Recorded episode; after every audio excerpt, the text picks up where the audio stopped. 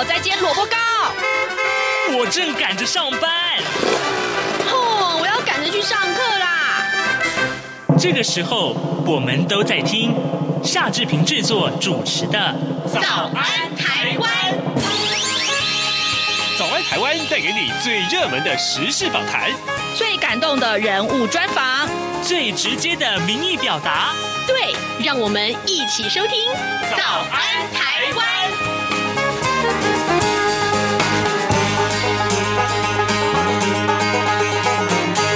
早安，台湾！我是夏志平。今天是二零二零年的八月二十一号，星期五。今天呢，我们为您进行刘碧荣时间这个单元。待会儿呢，我们为您连线东吴大学政治系的刘碧荣老师，为大家解说最新最重要的外电。在节目进行访谈单元和呃，告诉大家今天呃这个。各平面媒体的头版头条讯息之前，呃，有关于昨天呢、志平在节目中介绍的这一则很讨论的这个很重要的检举魔人或是检举达人的这个议题，在网络上受到非常多的听众的关注啊。我们谢谢大家的关注，真的是非常谢谢啊。这个问题的重视呢，也引起了大家呢，希望大家可以理性讨论这个话题的一个很重要的一个起由。我希望这是可以做到的这一点啊，也再次感谢大家的关注。好的，另外我来我。们来看一看各平面媒体上面的头版头条讯息了。今天呢，《苹果日报》、《自由时报》还有《联合报》都把这一则新闻放在头版头条的位置，而《中国时报》则是放在头版啊。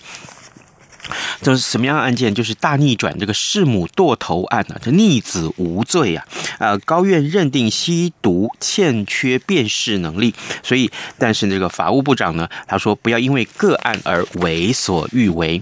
苹果日报的。头版头条是这样的标题，它的内文提到了大逆转了，呃，弑母堕头竟然因为吸毒而判无罪。梁姓逆子前年在桃园住处啊，持开山刀追砍母亲三十七刀，还剁下了母亲的头颅，从十二楼丢下社区的中庭。那一审啊，原先依照杀害直系血亲、尊亲属啊这样的罪来判梁姓男子是无期徒刑，但是呢。台湾高等法院啊，根据梁姓男子的精神鉴定报告，认定他因为吸食安非他命等多项毒品，案发的时候正好处于毒品作用最强的期间，导致呢他因为欠缺辨识行为呃违法的这个能力啊，呃符合刑法第十九条第一项不罚的规定，改判啊，昨天在改判这个梁姓男子无罪，而且是当庭释放。还是罕见的把这个呃良性男子责付给这个桃园市的卫生局啊。那法务部的部长蔡清祥昨天呼吁说，不要因为个案判决就为所欲为。这件事情，我相信是很多的听众啊，呃，非常感觉到。群情哗然，或者是呃很激愤的一个一个新闻。那《自由时报》上面的提到的就是这个呃责付给的、呃、桃园市的卫生局啊，检方急捕破口。呃，对于呃责付给卫生单位，高等法院说呢，是依照精神卫生法责付给卫生局。呃。这个梁姓男子面对啊呃还会不会吸毒这些问题，双手合十回应谢谢。那三十五岁的梁姓男子，他在前年的这个犯行啊，刚刚我们已经跟您大致上谈过。那呃，其实他在事这个事后供称，案发的前两三天吸毒，那当天还喝了酒，根本就不记得是发生了什么事情。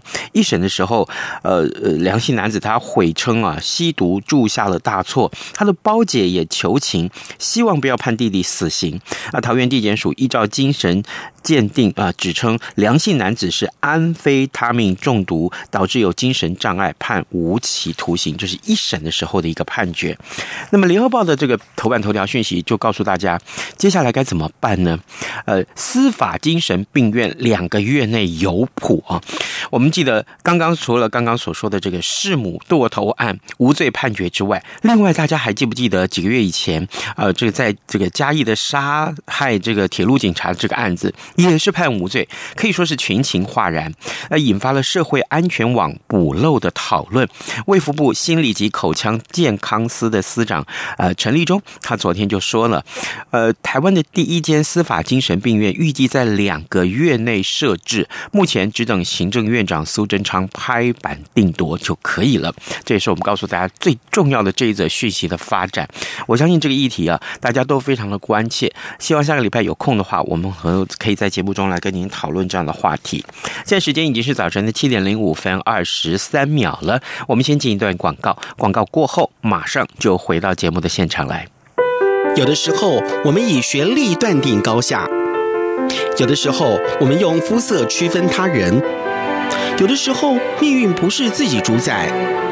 每周一到周五晚间六点半到七点，就要听晚报与您聊新闻、谈生活、听故事，打破同温层，听见另一种声音。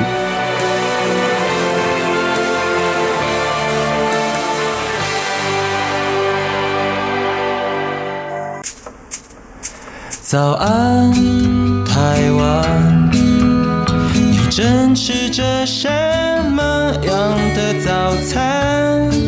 吐司加火腿蛋，咬一口，然后收听中央广播电台。早安，台湾，刘碧荣时间。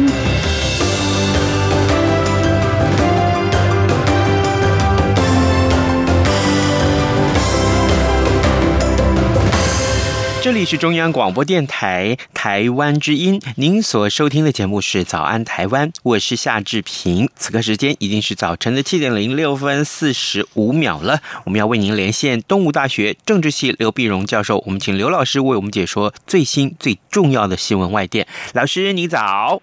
早，各位听众朋友，大家早！谢谢老师，谢谢老师。老师，呃，第一件事情，我们先来看一看这个白俄罗斯的情况。老师提到这个白俄罗斯的总统卢卡申科，我记得这么多年来，我们在一只要一讨论到白俄罗斯，好像都会提到这个人的名字，已经好多年了。我才是觉得很奇怪，他怎么还在位子上？而且我的意思是说，这个难道他们没有这个选举，而且应该有轮替吧？怎么会这样子呢？他是他一九九四年就担任白俄罗斯的总统。啊，本来本来是一个集体农场的一个一个经理啊什么的，然后九四年，但是这个人你看个子非常高大，专制独裁。啊。你说在在白俄罗斯呢，他选举呢，他很多的当然就是也是他把反对的人就关起来了，然后做票了，上下其手。所以这一次呢，实在是为什么闹这么大呢？因为有点太太过分了啊！因为他们是九号的时候呢，八月九号的时候进行选举。那选举本来之前这是第六次啊，对，就是就是他的后来本来是选选举都说，嗯，他也许这个这次有有问题了，他的选票会掉下来了，或者是什么这个因为反对党的这个挑战者也也来势汹汹，结果他就把反对党的这个挑战者把他呃把他都关起来了。然后又又上下做票啊，就弄到百呃八百分之八十点多少的这个这个呃得票率，啊，那那你说人家觉得说简简直简直不可思议哈，你你怎么会怎么会有这么高这么高的八十点二三的这个得票率？对呀，啊，结果你看他已经是一九九四年就开始当总统，一路到现在，到现在就就那么大家受受不了了。受不了了，结果结果就群众开始走上街头，走上街头是抗议，抗议他开始抓人啊，开始抓人，一抓就抓 你几千人抓起来，然后又说他们是用用什么这个犯罪啊，罪这这个方法开始起诉他们，那这个群众更受不了了，而且就持续走上街头，走上街头，那当然了，你说像这样的一个专制及独裁的这些政权，他一下子碰到挑战者就是民主的这些示威呢，他第一个反应就是外来势力。嗯啊，一定讲说这是颜色革命啊，颜色革命，呃呃，绝绝不屈服啊，绝不屈服。那在这个时候呢，其实不管是呃，他东边的这个俄罗斯，还是西边的这些欧盟呢，大家都非常非常的小心啊，非常小心。因为你如果谁谁要是，比如说俄罗斯，这这鲁鲁加申科当然希望是俄罗斯来帮忙。俄罗斯当然说，他就仅在外交上的支持。俄罗斯当然也很需要白俄罗斯担任一个一个缓冲啊，因为你说这个欧盟的这个部队就部署到波兰了，到波兰了，那就那如果白俄罗斯如果不能作为中间的阻隔的一个缓冲的话，那俄罗斯将直接面对呃北约的这个军军事威胁，所以他当然希望白俄罗斯在他这边。更希望白俄罗斯家这边不等于要支持卢加申科啊，嗯，因为如果如果俄罗斯呃俄罗斯的部队进来，结果呢不在里面造成更大的一些问题，里面事实上没什么人支持卢加申科，到时候反而陷入泥淖之中，进退两难。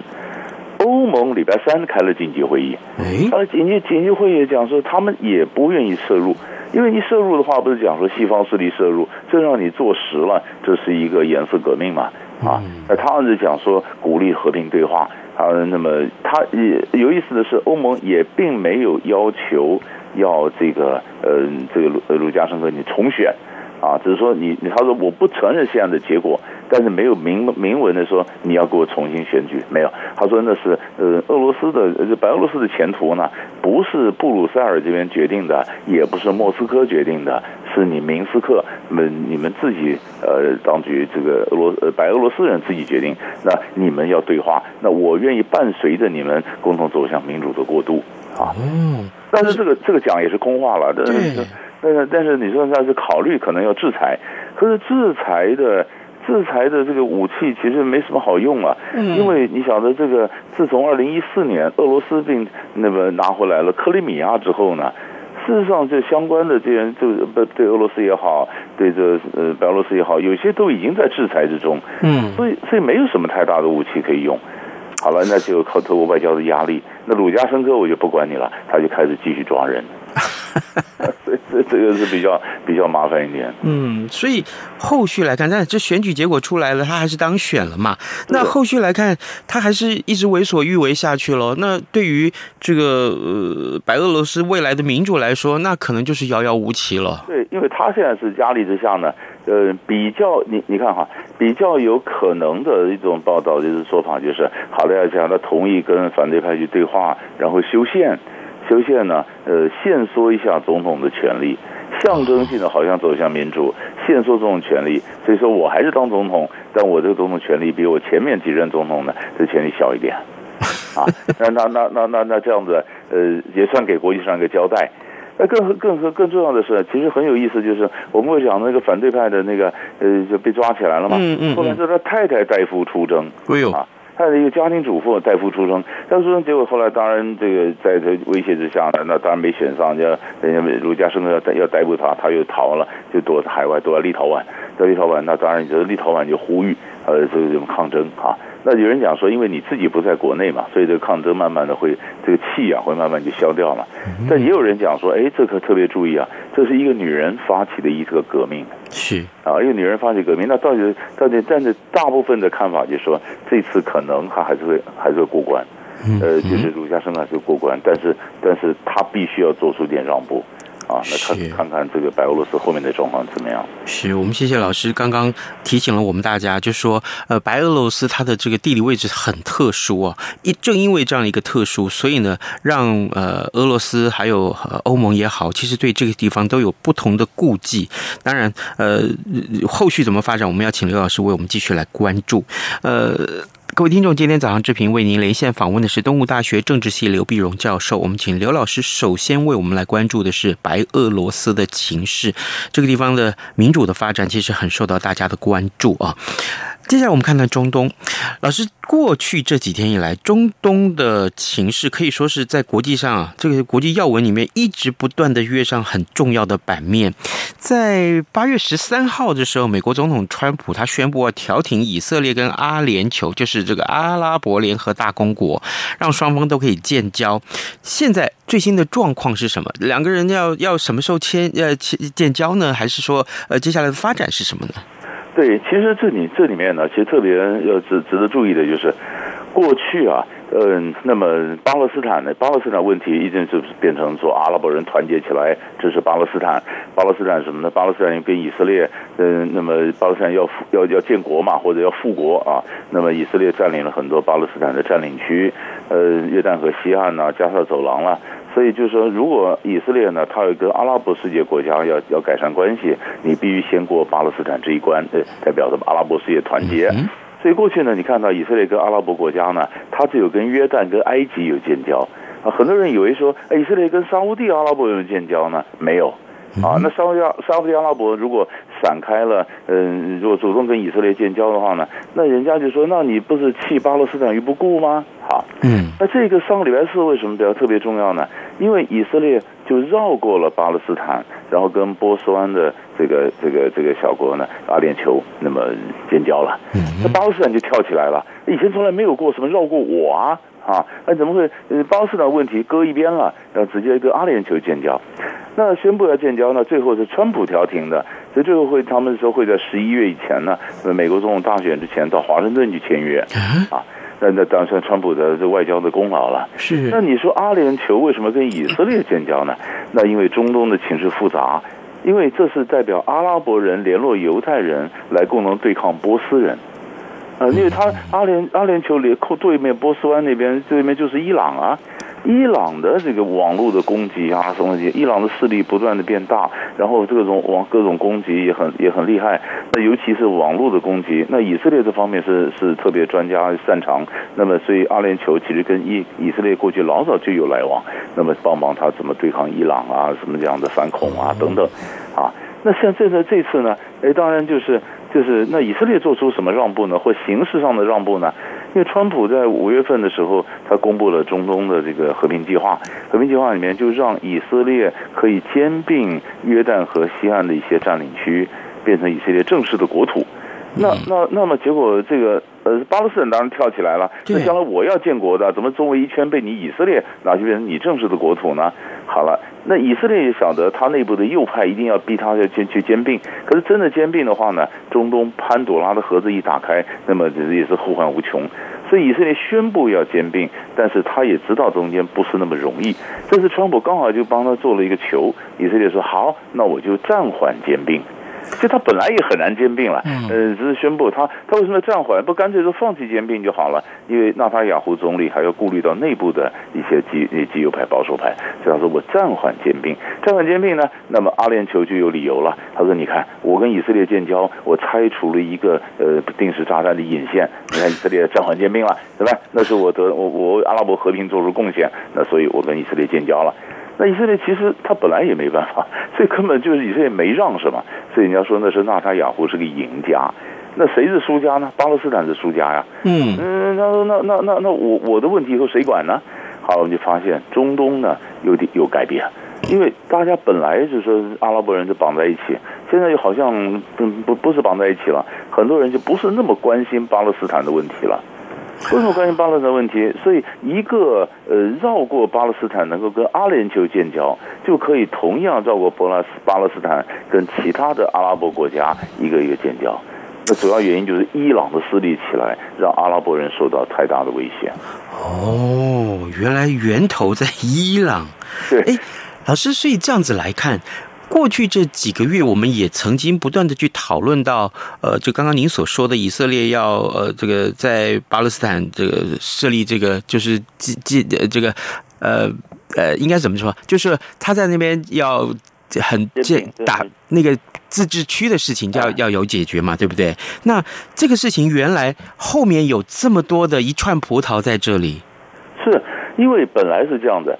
本来美国前几任总统呢，他们就是历来都是说不同意以色列兼并约旦河西岸，所以他一直叫占领区占领区。在占领区里面又有很多以色列的屯垦区，那屯垦区是不断的扩大。那巴勒斯坦说你屯垦区那么大，那那那我将来建国的领土不是七零八落的，就是就是就就就就犬牙交错，我这个国土的国界怎么划呢？那川普实际上不管，川普说：“第一个，你看你以色列，你那这样子，那呃，以色列人已经在那边有那么多了嘛，那我们你你就不不不要再不要再假装我们屯垦区，那就是你们家的，嗯，我就同意你兼并啊。其实川普颠覆了中东几件事情。第一个，你看以前我们也讨论过，以以东耶路撒冷，耶路撒冷本来是个禁忌，大家都说以色列的首都是特拉维夫，那么呃，川普上来就说，你明明很多单位都摆在耶路撒冷，那就是耶路撒冷。”那以前为什么不承认说耶路撒冷是以色列首都呢？因为巴勒斯坦如果建国的话，他说他要做东耶路撒冷，他要做首都。那如果你先把首都给以色列，承认以色列是呃整个耶路撒冷，那巴那巴勒斯坦将来万一建国的话，他首都就没办法摆在那儿了。但是川普说不管呐、啊，那您那是事实。所以他把美国大使馆什么搬到耶路撒冷。本来以为中东会跳起来啊，就中东也没有跳起来。然后第二个呢，本来有个叫戈兰高地，那是叙利亚的地方，以色列占了叙利亚的戈兰高地，几十年没还。那川普就说，那就是以色列的嘛。那是那那叙利亚当然生气，可中东也没跳起来。就当然，其实大家就发现，哎，这些过去颠覆了一些传统的东西，现在怎么都没跳起来啊？对，为什么？呃，就是就是有有改变了。就中东的整个氛围改变，年轻人也许不太关心这几个旧的问题啊什么，所以当着中东在变的时候呢，所以以色列就发现，哎，或者让这个阿联酋也觉得，哎，那现在我跟以色列建交，那那那那在这个时候就引起的反感应该也不会那么大，啊，所以所以所以才有这样的一个变化。是，哎，那所以照老师的说法这样来看，那川普在这件事情上面可以说是外交上一个大胜利啊。对，这这就这点来讲，这是一个具体的胜利。嗯，就起码他这样的让以色列跟阿联酋建交，那你想，那美国那犹太人当然也会觉得，哎，那不错啊。这这这是一个，但是就是看了，那但是呢，川普也有意思，现在就是他又卖武器给阿联酋，嗯，啊，要对抗对抗伊朗，那以色列当然也不太高兴了，因为你这深层的这个地理是，我们说阿拉伯人联络犹太人，可犹太人还是有担心，你这美国人老是卖武器给阿拉伯人，那不是对我也是个威胁吗？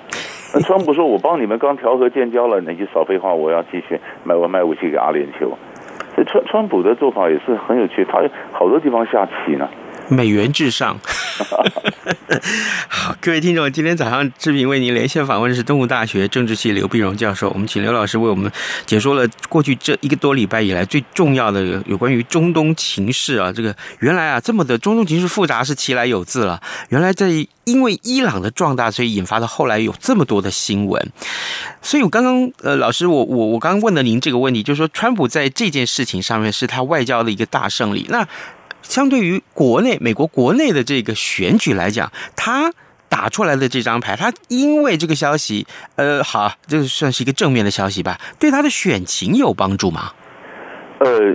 就是因为这个选举的时候，外交品质不是太大的一个关注点。对，呃，因为中东问题也不是太大关注，可能会这样帮他拉一些犹太人的票。嗯，可是可是我们我们现在去看，那回到如果回到美国总统的选举啊，那这最近几个东西是是非常呃非常戏剧性的哈。是，你看这个。呃，第一个，民主党现在正在开这个党，在全国党代表大会，嗯，啊，那就是正式提名这个呃拜登，拜登对，和这个贺锦丽他们这个搭档的政府总统啊。那当然，贺锦丽他讲话也不错，但是贺锦丽他是你想他是他是牙买卡、牙买加和印度裔，然后他取了中文名字啊，嗯，但是但是问题是他是副总统，那些 OK，人家就加分。但是万一将来有什么状况，他万一变成总统的话，嗯，那美国人能不能接受这样的一个女性的有色人种的一个总统？这、这个、这个就没把握了啊。那么更重要的是，今天晚上美国时间呢，就就是到我们在现在这个时候，是那么拜登要政治方面要演讲，嗯，所以美国人就看了拜登如果竞选，对吧？拜登其实不会演讲，他他他讲的，他讲的讲他讲话就讲，他的口才不行。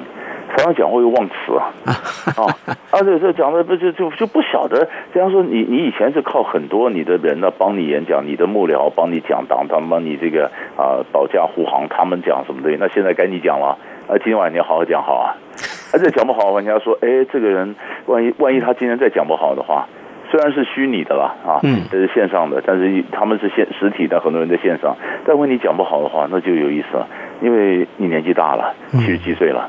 啊，那那这个是怎么样？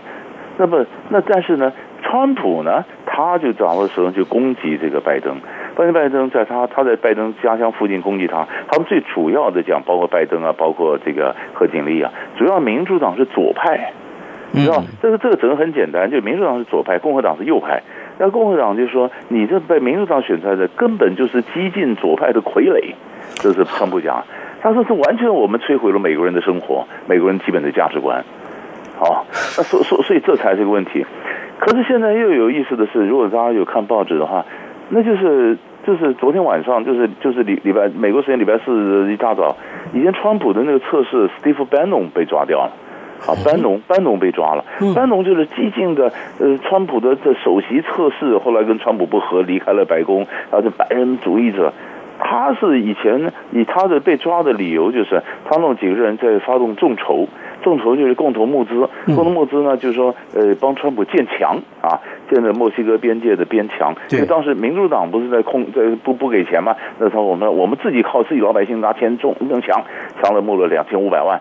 结果呢？后来被查出来，呃，这不是五百两千五百万，他们自己 A 掉了啊，啊，自己 A 掉，可能这 A 掉，那当然检察官就把他呃起诉了，这几个人被抓了。哎，这有意思的是，他是被抓了以后，那会不会？那川普本那边还没讲话，白宫讲什么话？那是不是被抓？啊，这里面所以可以谈。啊，啊，更有意思的是，又讲班农跟谁很好呢？跟以前大陆跑出来的郭文贵很好。郭文贵老在美国去爆料。爆大陆高官的料，大陆通缉他，而且他是跟这跟这个呃班农很好，FBI 也在调查这两个人，你们有没有逃漏税啊什么的？那这后面这顺藤摸瓜上去，那是另外一个故事，那更有趣了。是。好，呃，今天因为时间的关系，可能没有办法跟刘老师您多谈啊。呃，不过在刚刚这段时间里面，我们请刘老师为大家解析最新的国际外电。呃，老师分别就了国这个白俄罗斯的情况，还有就是中东的情势，还有就是美国总统大选最新的状况，我们做了一些分析。我们非常谢谢老师今天跟我们的分享，老师谢谢您，谢谢。你好，哇，好好美呀！好犀利呀！这些粤语的问候语，许多人都朗朗上口。而你真的了解香港吗？央广开辟全新带状节目《这样看香港》，一周五天，规划五种不同类型的节目，通通跟香港有关。周一，香港在 online，My l i l a way，，来自香港的年轻世代要用年轻人的语言解读香港的大小事。周二，七一五公里之间。举家从香港移居来台的夫妻档朱仔与美智，将以知性、轻松和贴近生活的方式，分享台港两地生活和文化观察。周三，舍之岂能藏乎？吴瑟智老师邀请专家学者剖析香港现况，多元视角让您迅速掌握东方之珠的未来形势。周四，想跟你聊聊天。主持人张明天会挖掘香港圈内新奇、有趣、特别的资讯，邀请各行各业各阶层来宾与您聊香港。周五港式大排档，黄美玲将为您上菜，与您谈时事、读历史、看风景、尝美食、品风尚、道人生。每周一到周五晚间十点到十点三十分，央广带您这样看香港。